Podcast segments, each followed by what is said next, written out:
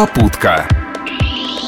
Привет всем, кто первый день зимы встречает на своем автомобиле. В ближайшие несколько минут о новостях, которые волнуют водителей и их пассажиров. С вами в пути Виталий Михайлов.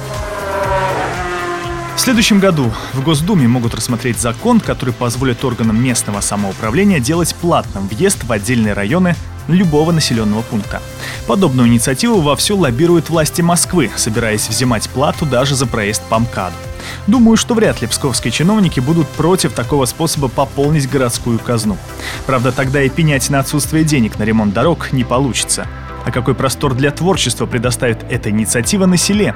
Властные власти смогут, к примеру, объявить платным проезд по дороге, ведущей к живописному озеру или единственному в округе болоту с клюквой. Конечно, ее можно попробовать и объехать, но что-то мне подсказывает, что сделать все остальные пути непроезжими в таком случае расплюнуть. Особенно, когда заработать сельским самоуправленцем больше будет особо не на чем. А кстати, давайте пофантазируем, какие участки Пскова могли бы стать платными для проезда? Площадь Ленина? Ну, это вряд ли. Тогда мост имени 50-летия октября встанет в сплошных пробках тех, кто не хочет раскошеливаться. Максима Горького? А как тогда больным попасть в областную больницу или ковылять на своих двоих? Улицу Калинина? Так там и сейчас не проехать. Нет, честное слово, куда ни кинь, всюду клин. Транспортные развязки в Пскове устроены так, что лишение хотя бы одной из них может привести к серьезному коллапсу. Знаете, как водители костерят любителей помитинговать или прогуляться парадом Парижскому или Октябрьскому? Вот то-то и оно. Так что если у наших чиновников появится идея сделать платным въезд, рекомендую им начать с себя. Точнее, с облюбованных ими улиц Некрасова и Гоголя. А уж потом остальные подтянутся. В Москве с этим куда проще, просто потому, что объездных путей больше. Всю прошлую пятницу то подтверждались, то опровергались слухи о том, что платным въезд в Москву сделают уже в марте. А проезд по МКАД и третьему транспортному кольцу для иногородних, да-да, нас это тоже касается, будто бы оценили в 200 рублей. Впрочем, позже столичные власти объявили, что никакого платного въезда без учета мнения населения делать не будут. А опросы показывают, что такой способ борьбы с пробками поддерживают больше половины москвичей. Ну что ж, у нас, у псковичей, будет отличный повод лишний раз остаться дома. Поддай газу. Всего месяц остался у желающих сдать свой автохлам по программе утилизации. Срок ее действия истечет 31 декабря.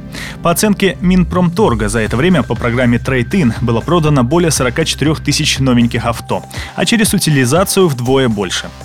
Сильнее всего от программы выиграл АвтоВАЗ. Впрочем, и другие отечественные автопроизводители вошли в пятерку самых продаваемых. Это ГАЗ, УАЗ и КАМАЗ. Да-да, грузовики и автобусы утилизировать тоже можно, причем скидка получится куда весомее, чем на легковушку. Так что если у вас ржавенькая копейка, есть отличный повод обменять ее на другое авто отечественной сборки.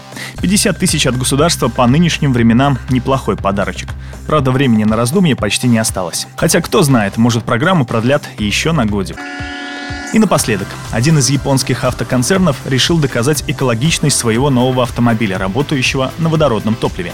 Из выхлопной трубы подобных машин выделяется не дым, а вода.